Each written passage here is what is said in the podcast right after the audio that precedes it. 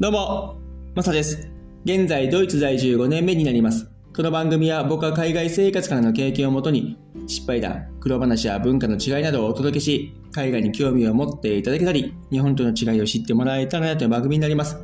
第46回目の放送、今回は食事の会計について話していこうと思います。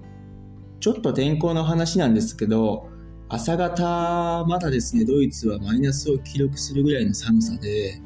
昼間は暖かくなっていって夜はまた冷え込むという感じなんですけどもただ日がですね結構長くなってきていて今夜の9時ぐらいまで明るいのかな。なので精神的にもですねその辺はいい影響を与えてくれてるんですけどもこの寒さがですねなんかこう冬をまた思い出させるような寒さなので本当朝方車の方に行くとですね、フロントガラスが凍ったりとかしてるんですよね。いや、もう冬はいいよっていう感じでですね、寒さに弱いもんで、早く春をですね、感じさせる暖かさが来てほしいなっていう感じの今のドイツの気候ですね。ただ今週は本当天気も良くて、非常に気持ちがいいんですけど、この寒さだけはなんとか変わってほしいなというふうに思いますね。はい。さてさて本題なんですけども、食事の会計についてですね。ドイツはですね、基本的に割り勘が多いですね。今まで友達や同僚とかとですね、飲みに行ったりとかしてるんですけども、大体割り勘ですね。年上が多く出すとか、後輩におごるとか、そういったケースってあまり見られないんですよね。日本の場合って、僕の経験上ですけどもね、今もそうだと思うんですが、やっぱりこう年上先輩が後輩におごったりとかですね、多めに出したりとかするケースって非常に多く見られると思うんですけども、それと比べたらドイツの場合はかなりその率って低いんですよね。もちろんおごってもらったりとかですね、僕もおごったりとかしたことはあるんですが、大体みんな割り勘で誰かが多く出すとか、まあ、多く出しても多少のね、金額を多く出すとかっていうふうにはあるんですけども、その、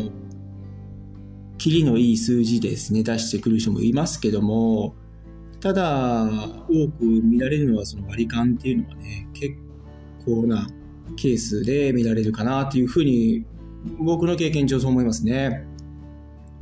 あと女性に対しては、これもですね、割り勘が多いのかなっていうふうに思っていて、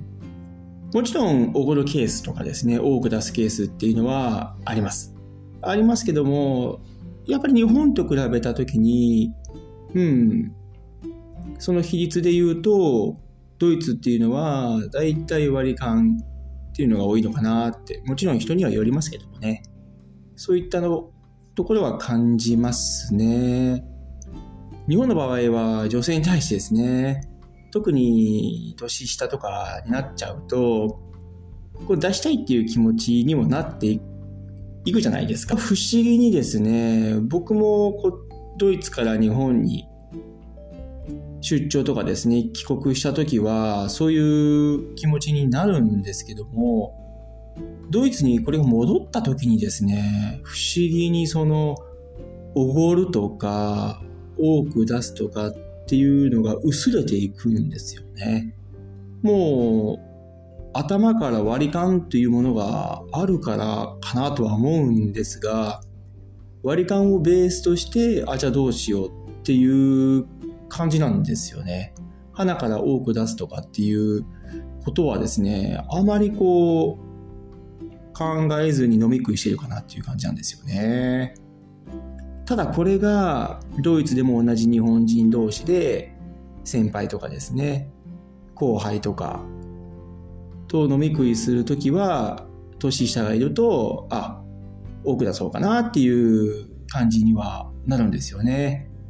なんかその辺の対応の仕方っていうのは、今はこう自然っていうか、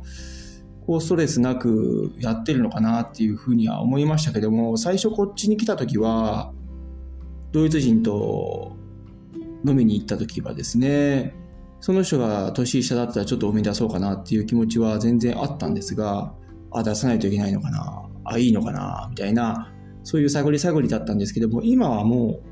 きっぱり気持ちも割り勘っていう最初のベースを弾いてるので、うん、あとはその状況とか踏まえてやるかなっていう感じですね。はい。結構ですね、ドイツと日本でその辺って違うのかなっていうふうに感じてますね。はい。今回は食事の会計でドイツと日本の違いをちょっと話させてもらいました。どうもありがとうございました。それでは素敵な週末をお過ごしください。ではまた次回の放送で。チャオ